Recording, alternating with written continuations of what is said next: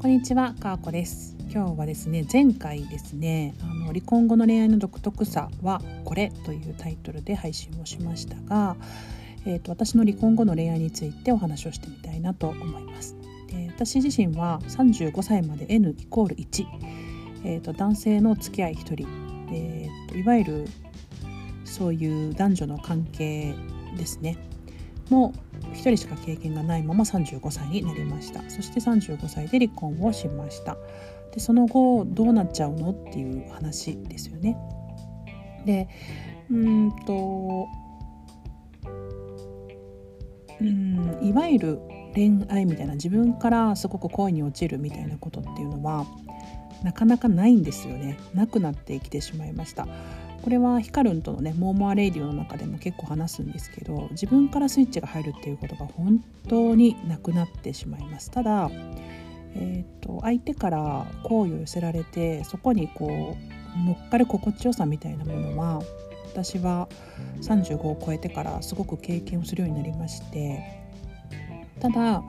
うんその心地よさっていうのの度合いっていうのが、まあ、様々なんですよね、まあ、ちょっとなんだろうな嬉しいなみたいなくらいのところからなんか結婚とかお付き合いっていうのを求められちゃってちょっと苦しいなっていうところからなんかスーッと自分の心の中に入ってきて寄り添ってくれるようなそんな思いの寄せ方をしてくれる人もいればなんかそれぞれなんですけれども私は離婚後の方が今37歳なんですけどまあ、35から37までの2年間の方がそういういろいろな体験ですね。一人の人にふぐーっと深くっていうのはあの35までで終わったんですけれども本当にいろいろなあのパターンの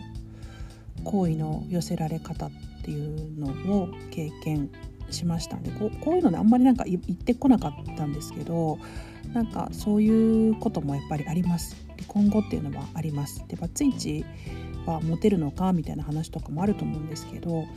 う結婚をしたいと思っていない女性で特にこう誰かに依存していきたいっていうふうに思わない女性で、まあ、一人でもなんとか成立してるよみたいな女性ってやっぱ結構モテるんじゃないかなっていうふうに私は思っていて私が逆の立場ならすごくこう、うん、ある意味都合がいい女性っていうか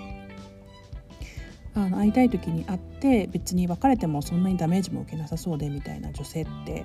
まあこうファーストタッチとしてはこう生きやすいというか関わりやすいんじゃないかなっていうふうに思ったりします。ででもですよでもあのやっぱり最近ねバツイチの人とよくお話をするんですけれども、まあ、離婚して10年経っていても新たに配偶者ができたとしてもやっぱり心がうずくみたいなそんな話を聞いたりするとああ10年かとか思ったりするんですよ。私はまだ2年半ぐらいで、えーと、パートナーが、まあ、いないいい離婚後の生活を送っていてでもちろん再婚もしていない再婚もする気もないそして新たな家庭を築くってことも今は全然考えていないでもそんな中であなんかうずくなみたいな時ってやっぱまだまだあるんですよね。だけど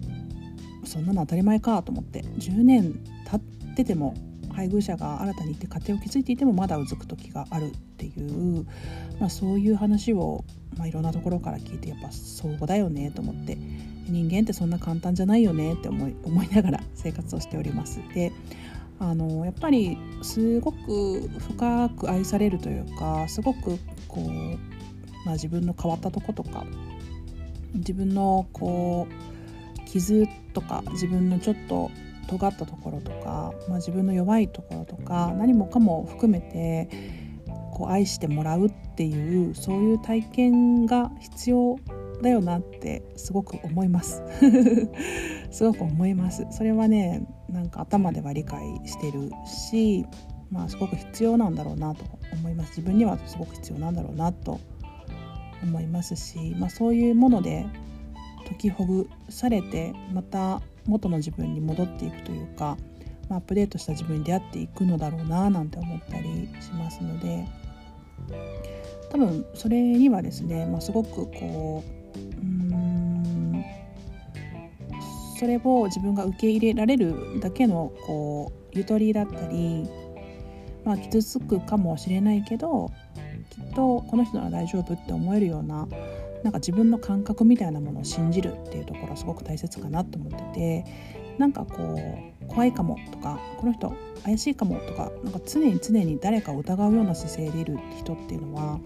多分なんか心の底から愛されるっていうことってなかなか少ないのかなっていうふうに思ったりします。これは恋愛だけじゃなくても、まあ、いろんな関係性でそういうことってすごくあるなっていうふうに思っていて基本的な信頼感っていうものがやっぱりベースにあってこそなんかなんか人から深く愛されたり